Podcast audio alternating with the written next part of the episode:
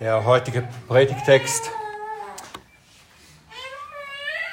kommt aus dem ersten Buch Mose, Kapitel 45, ab Vers 16. Wir lesen bis 46, 7.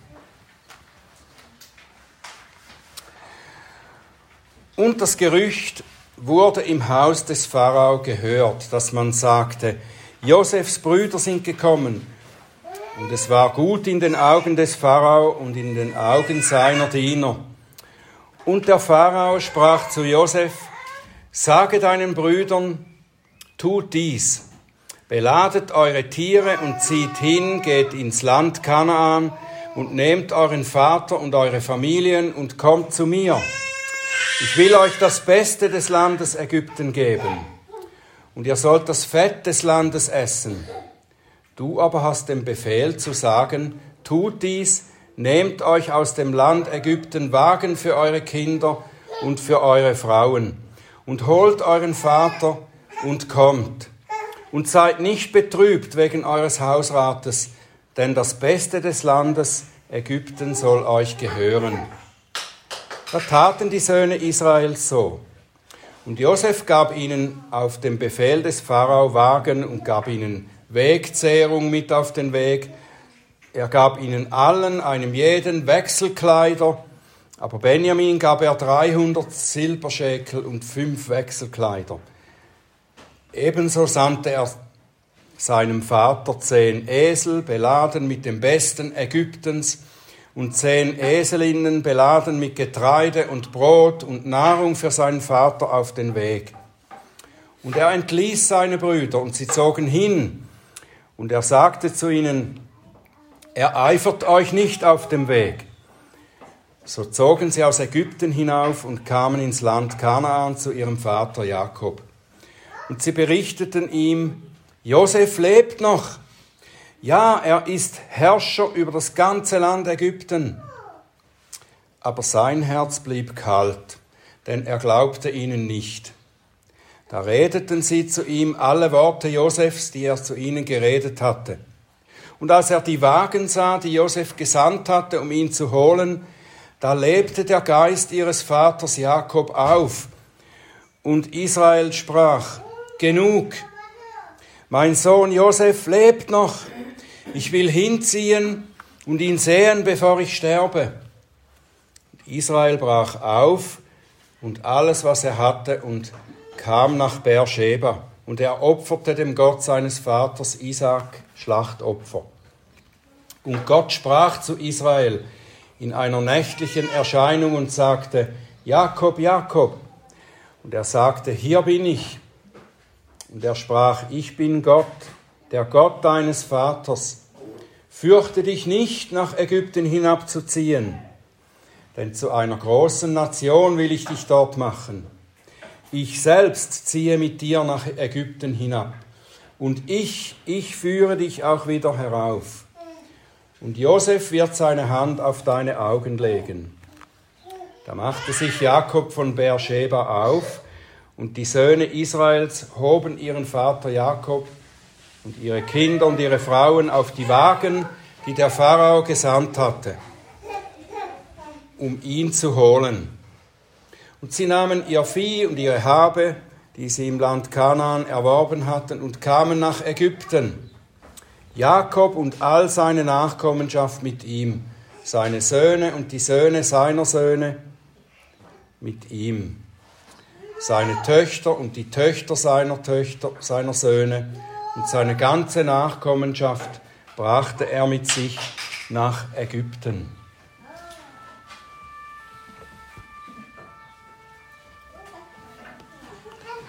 Himmlischer Vater, wir danken dir für dieses Wort. Wir danken dir für diese Geschichte von deinem Handeln mit Jakob, seinen Söhnen, mit Josef und durch Josef. All das, was du uns hier vor Augen geführt hast bis hierher und bitten dich, dass du uns auch verstehen und erkennen lässt, was du in diesem Abschnitt zu sagen hast, den wir eben gelesen haben. Hilf uns aufmerksam zu sein und zu verstehen und umzusetzen, was wir verstehen. Und öffne du meine Lippen, dass sie deinen Ruhm und deine Herrlichkeit verkünden. Amen.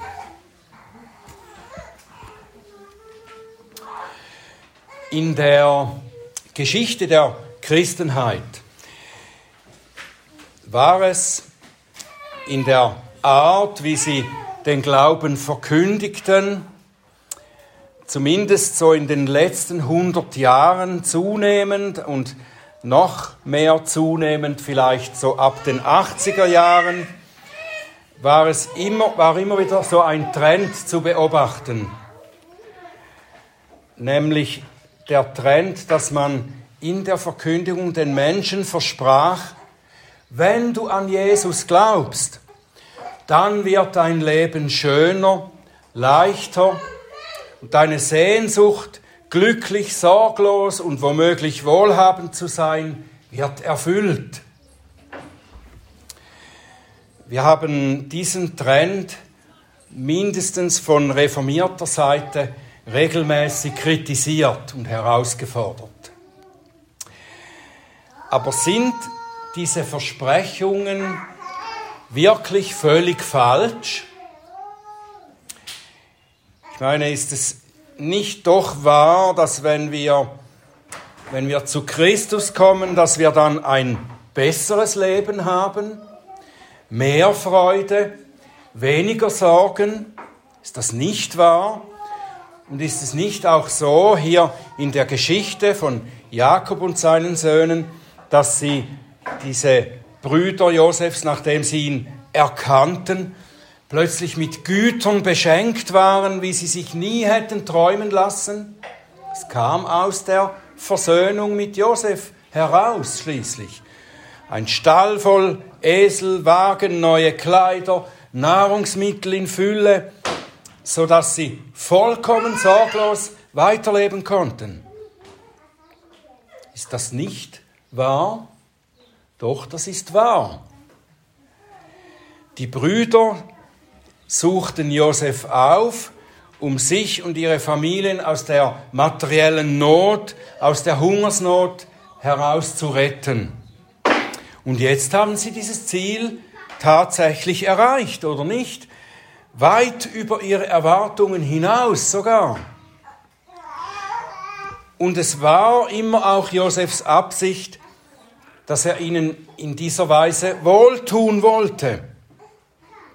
Und es war doch auch von Anfang an Gottes Versprechen, dass er sein Volk mit Wohlstand und Sorglosigkeit segnen wird.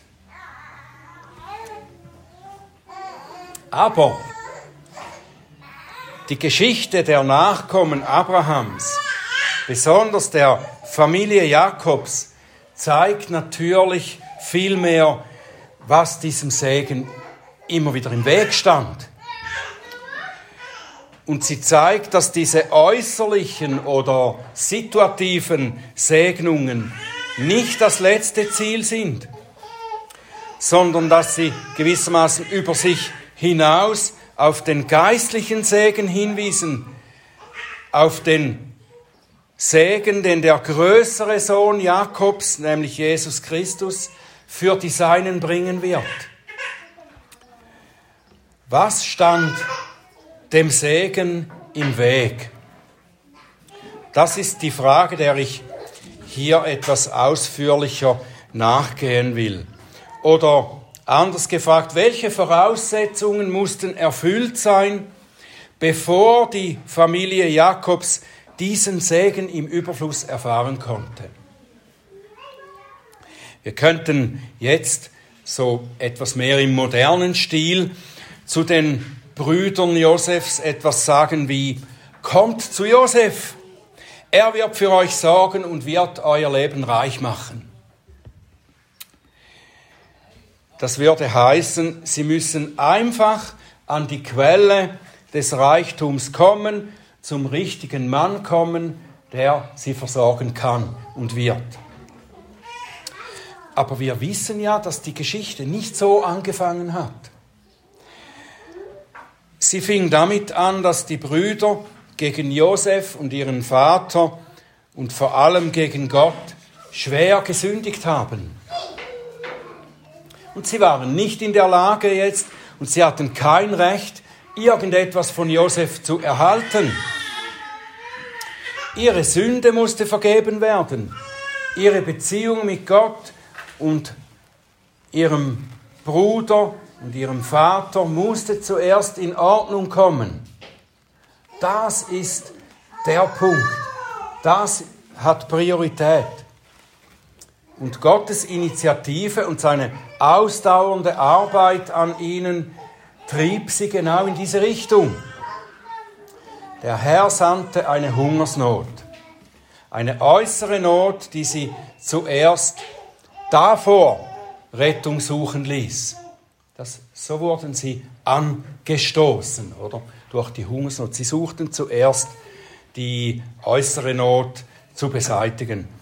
Und so trieb Gott sie zu Josef, der in einer Weise mit ihnen umging, die ihre Sünde aufdeckte. Das war jetzt das, was wirklich und zuerst geschehen muss. Ihre Sünde musste aufgedeckt werden und sie erkannten ihn als den, der nicht allein alle Reichtümer verwaltete, an denen sie Anteil haben wollten und mussten, damit ihre Hungersnot gestillt werden konnte. Sie erkannten Josef auch als den, der die Macht hat über ihr Geschick. Und sie erkannten, dass sie sich ihm unterwerfen mussten, tun, was er sagt. Und sie erkannten schließlich, dass er derjenige ist, dessen Vergebung sie haben müssen.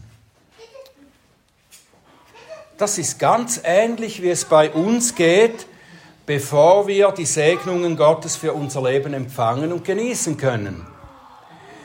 Wir müssen nicht allein dorthin kommen, wo die Quelle des Lebens ist, zu dem Mann, der Gottes geistliche Reichtümer verwaltet. Wir müssen auch erkennen und anerkennen, dass ihm die Macht und Herrschaft über uns gegeben ist, dass er allein es ist, der unser Geschick in seiner Hand hat, Jesus Christus. Und wir müssen unsere Sünde erkennen und auch erkennen, dass Jesus es ist, der unsere Vergebung bewirkt hat und der, dass er es ist, der sie uns zusprechen kann, die Vergebung. Bevor wir dahin kommen, müssen wir vielleicht, wie die Brüder Josefs, in eine Lebensnot kommen, die in uns einen Hunger bewirkt, der uns dann zu ihm treibt. Ich hatte als Jugendlicher einen großen Lebenshunger. Ich bin in einer mehr oder weniger zerrütteten Familie aufgewachsen, nicht christliche Familie. Und ich suchte in allen möglichen Dingen nach Freude und Erfüllung für mein Leben. Und es gab schon in meiner Kindheit so einzelne Gelegenheiten, wo ich von Jesus hörte und wo ich auch etwas von seiner Güte erkannte. Aber ich habe das bald wieder verdrängt und ich suchte nach eigenen Wegen, um mein Glück zu finden. Und so geriet ich in viele sehr üble Dinge hinein. Ich schloss mich zwielichtigen Typen an, ich wurde kriminell, ich begann im Übermaß Alkohol und auch andere Drogen zu konsumieren und mein Leben wurde innerlich und äußerlich zu einer Katastrophe. Und die geistliche Hungersnot war übermäßig groß. Und im Alter von 21 Jahren, da lernte ich Leute kennen, die mit Jesus lebten. Und sie haben mir von ihm erzählt.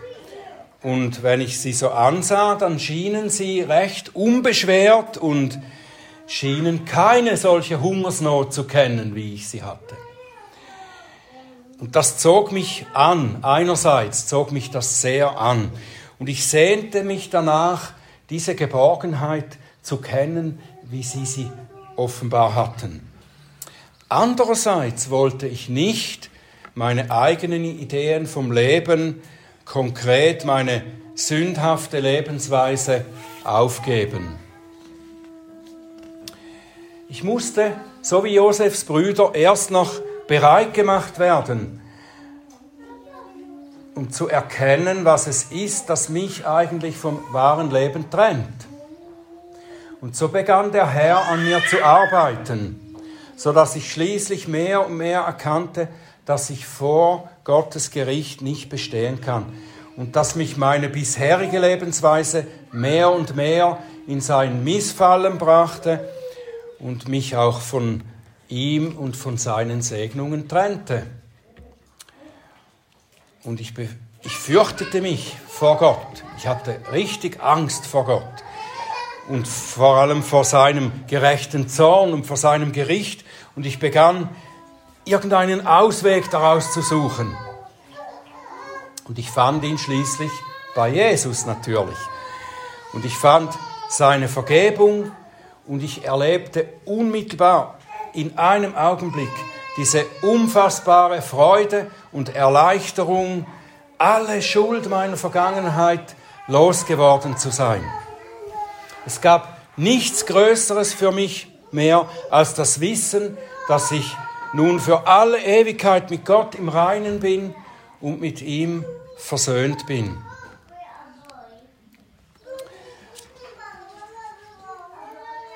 Nun, eine weitere Voraussetzung, die notwendig ist, damit jemand an diesem göttlichen Segen Anteil haben kann, ist der Glaube an den Auferstandenen.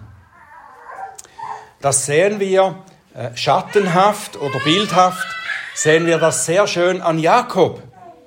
Seine Söhne, die nun ja mit Josef versöhnt waren, die wurden zu ihrem Vater gesandt, so wie die Jünger, die Apostel, die von Jesus gesandt wurden, um die gute Nachricht der Versöhnung zu bringen. Sie wurden zu ihrem Vater gesandt, um die gute Nachricht zu bringen, dass Josef lebt. Sie bekamen die Beweise dafür mit auf den Weg.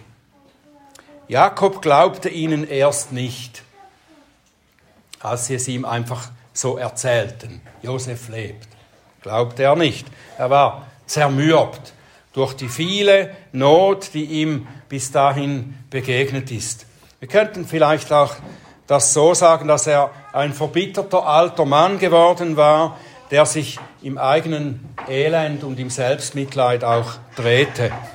Und nun kommen seine Söhne, die Söhne, die ihm in den letzten Wochen und Monaten recht eigenartig vorgekommen waren mit ihren Geschichten, die sie da brachten. Und sie erzählen ihm etwas, das einfach zu schön ist, um wahr zu sein. Aber Jakobs anfänglicher Unglaube fällt ihm ab wie Schuppen von den Augen, als er die Zeichen seiner Auferstehung sieht. Er glaubt, Er muss glauben, sonst kann er nicht wie seine Söhne an den Segnungen Anteil haben, die durch Josef kommen. Er muss glauben und er muss zu Josef nach Ägypten gehen. Es würde nichts bringen, wenn er es einfach glauben würde. In dem Sinn, ja, ich denke, es ist wahr, dass Josef lebt. Schön. Er lebt doch noch. Das genügt nicht. Er muss sich auf den Weg nach Ägypten machen und dadurch seinen Glauben an die Wahrheit in die Tat umsetzen. Und so müssen wir an Christus glauben, auf diese Weise. Als Wahrheit annehmen, dass er auferstanden ist und lebt und dann zu ihm kommen und seine Vergebung in Anspruch nehmen und unter seiner Herrschaft leben. Gott hilft Jakob zu dieser Art Glauben. Jakob zieht vielleicht zunächst etwas zaghaft los und zuerst nur nach Beersheba, da betet er an. Aber der Herr bestätigt ihm das Zeugnis seiner Söhne und spricht ihm durch sein Wort zu. Fürchte dich nicht, nach Ägypten hinabzuziehen, denn ich will dich dort zu einer großen Nation machen. Es muss uns aufmerksam machen, dass Jakob hier seit längerer Zeit wieder Israel genannt wird, bevor Gott hier zu ihm spricht. Es ist wieder von Israel die Rede. Ich glaube, das ist deshalb, weil er jetzt die Wiederholung von Gottes Verheißungen zu hören bekommt, die er länger nicht mehr gehört hat, wie sie schon vorher oft an ihn ergangen sind. Das ist die Verheißung für, für Israel, für Jakob als Israel, als der Stammvater dieses Volkes, das entstehen wird in Ägypten eigentlich wachsen wird zu einem großen Volk. Aber es ist nicht ohne einen problematischen Beiklang, wenn der Sohn Abrahams und Isaaks aufgefordert wird, nach Ägypten zu ziehen. Seine Vorväter, Abraham und Isaak, haben sich auf diese Weise, indem sie eben dort hinab oder in die Nähe zogen, haben sie sich schwer versündigt. Abraham verriet zweimal seine Frau und brachte sie und die Verheißungen Gottes in Gefahr, indem er da nach Ägypten zog und sie verleugnete. Und Isaac tat es ihm gleich, obwohl er auf Gottes Warnung hin nicht nach Ägypten ziehen sollte und da zog er einfach nur in die Nähe. Aber er machte das Gleiche mit seiner Frau. Also die Ägypten hat schon hier eine gewisse Verbindung mit der Sünde, mit der Verführung zur Sünde. Und Ägypten stand schon damals, aber auch später dann für das, für das Volk Israel immer für die gottferne und für die gottlose Welt. Zurück nach Ägypten, das war sehr problematisch. Ihr sollt nicht mehr zurück nach Ägypten ziehen, nicht mehr zurückschauen dahin. Das Volk Gottes sollte später erst nicht nach Ägypten gehen, immer wieder und nicht zurückkehren und sich nicht, auch nicht von ihren Bräuchen beeinflussen lassen. Wenn also Jakob jetzt da hinabziehen sollte, da genügt vielleicht die Aufforderung seiner Söhne nicht. Er brauchte eine extra Zusage Gottes, dass er dort mit ihm ist in Ägypten. Du kannst getrost dahin ziehen. Fürchte dich nicht, ich bin mit dir die ganze Zeit. Ägypten ist für Israel gewissermaßen Segen und Fluch als das, was es an sich ist, als eine heidnische Nation, die fremde Götter verehrt und Bräuche und Traditionen hat, die Gottes Willen und Wahrheit entgegenstehen, da ist es ein Fluch. Es ist gefährlich für die gläubigen Nachkommen Abrahams.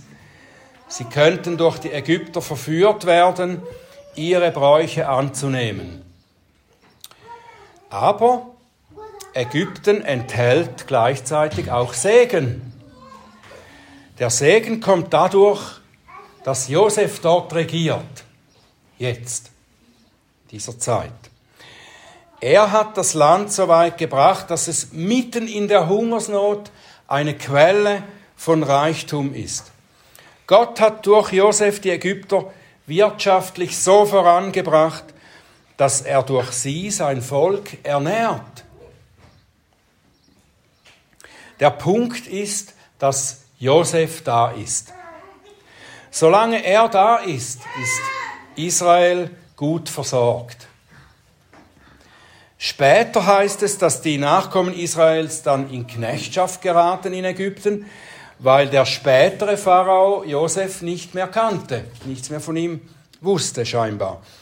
Und das entspricht dem geistlichen Leben von allen, die in dieser Welt unter der Herrschaft Christi leben. Wir können unter seiner guten Herrschaft im heutigen Ägypten leben, ohne Schaden an unserem geistlichen Leben zu nehmen. Wichtig ist nicht, wo wir leben, sondern unter wessen Herrschaft wir leben. Wir leben unter der Herrschaft Christi im Ägypten dieser Welt. Wir kommen nicht weg hier. Wir können diese Welt nicht verlassen. Wir können nicht verhindern, dass wir mit den Menschen dieser Welt zusammenleben, die so leben, wie weltliche Menschen eben leben. Und dass sie mit ihren gottlosen Ideen und Philosophien die Welt prägen, in der wir als Christen leben, leben müssen, die wir nach Gottes Maßstäben leben wollen. Das ist eine, eine große Spannung, die da entsteht, oder? Wir, wir können hier nicht weg. Wir können es vielleicht auch nicht verhindern oder uns finanziell nicht leisten, dass wir unsere Kinder in ihre Schulen schicken müssen. Wir müssen an unseren Arbeitsplätzen mit gottlosen Mitarbeitern und Vorgesetzten zusammenarbeiten. Wir müssen auch zunehmend politische Entscheide akzeptieren, die wir mit unserem christlichen Gewissen nicht mittragen oder gutheißen können. Und wir können vielleicht auch gewisse kulturelle Aktivitäten nicht mehr genießen, weil sie einfach schon so durch antichristliches Gedankengut verschmutzt sind. Aber wir können in Ägypten leben. Warum? Weil unser Herr hier anwesend ist und das Sagen hat. Unsere Kinder können, ohne Schaden an ihrer Seele zu nehmen, in Ägypten aufwachsen. Wenn sie unter der Herrschaft Christi aufwachsen. In den Versen, die äh, unserem Abschnitt folgen, es wird schon angesprochen, nachher folgt eine Aufzählung aller Nachkommen Jakobs, die in Ägypten wohnen, leben werden.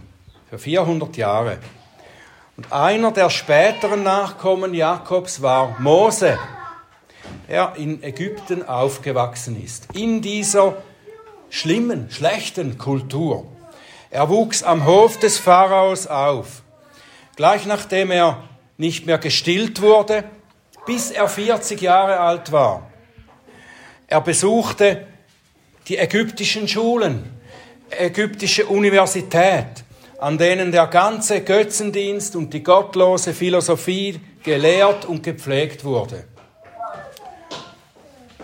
Aber Mose wurde der Mann des Glaubens, von dem es heißt im Hebräerbrief Kapitel 11, Vers 23, durch Glauben wurde Mose nach seiner Geburt drei Monate von seinen Eltern verborgen, weil sie sahen, dass das Kind schön war. Und sie fürchteten das Gebot des Königs nicht. Durch Glauben weigerte sich Mose, als er groß geworden war, ein Sohn der Tochter des Pharaos zu heißen, und zog es vor, lieber mit dem Volk Gottes Ungemach zu leiden, als den zeitlichen Genuss der Sünde zu haben, indem er die Schmach des Christus für größeren Reichtum hielt als die Schätze Ägyptens. Was für ein Zeugnis von einem Gottesmann, der in Ägypten und in, unter dieser Bildung aufgewachsen ist, in dieser Kultur. Warum bleibt Mose unversehrt? Und wurde nicht durch das Gedankengut Ägyptens geprägt, das 40 Jahre lang, 40 Jahre seines Lebens auf ihn eindrang. Warum? Weil der Glaube und die Gottesfurcht seines Vorfahren Josef in ihm weiterlebten. Weil der Geist Gottes in ihm stärker war als der Geist Ägyptens. Weil er nicht nur äußerlich sondern auch im Herzen an das Volk des Bundes sich hielt, dessen Gott er mehr fürchtete als die Götter Ägyptens. Die Versorgung mit Nahrung und die materiellen Reichtümer, die Josef seinen Brüdern und seinem Vater erwirkte und durch die sie in Ägypten ein Leben in Fülle haben sollen, sind ein Schatten des unermesslichen geistlichen Reichtums, den wir durch Christus haben. Wie die Brüder zuerst mit Josef versöhnt sein mussten, gegen den sie gesündigt hatten, müssen wir durch Christus mit Gott versöhnt werden. Das heißt, dass wir unsere Sünde erkennen und bekennen müssen und wie Jakob, der glauben musste, dass der totgeglaubte Josef lebt und zu ihm kommen musste, um vor ihm zu leben, so müssen wir im Glauben zu Christus kommen und unter seiner Herrschaft leben. Und wenn wir darunter bleiben, im Glauben leben, werden wir fortwährend von dem Reichtum seines geistlichen Segens leben. Wir werden inmitten aller Bedrohungen und schädlichen Ideologien dieser Welt zusammen mit unseren Kindern bewahrt bleiben. Und das Wort der Wahrheit wird uns und unsere Kinder nähren und stärker prägen als die Einflüsse unserer Umgebung. Wenn wir nur nahe bei unserem Gott des Bundes und seinem Bundesvolk leben. Denn sein Wort sagt, Kinder, ihr seid aus Gott und habt die Geister dieser Welt überwunden, weil der, der in euch ist, größer ist als der, der in der Welt ist. Und indem wir so im Glauben in dieser Welt leben, preisen wir den Herrn für die Hoffnung auf das noch größere und wunderbarere, das er uns für die kommende Welt verheißen hat.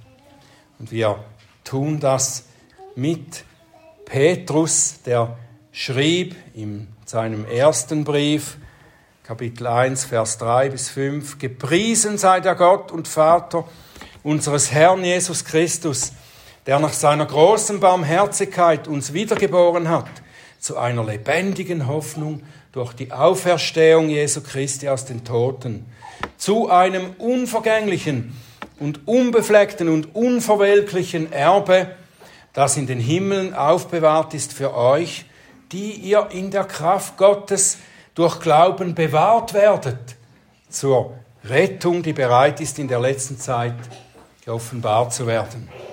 Und, wie es heißt im 2. Petrus 1,19, so besitzen wir das prophetische Wort umso fester.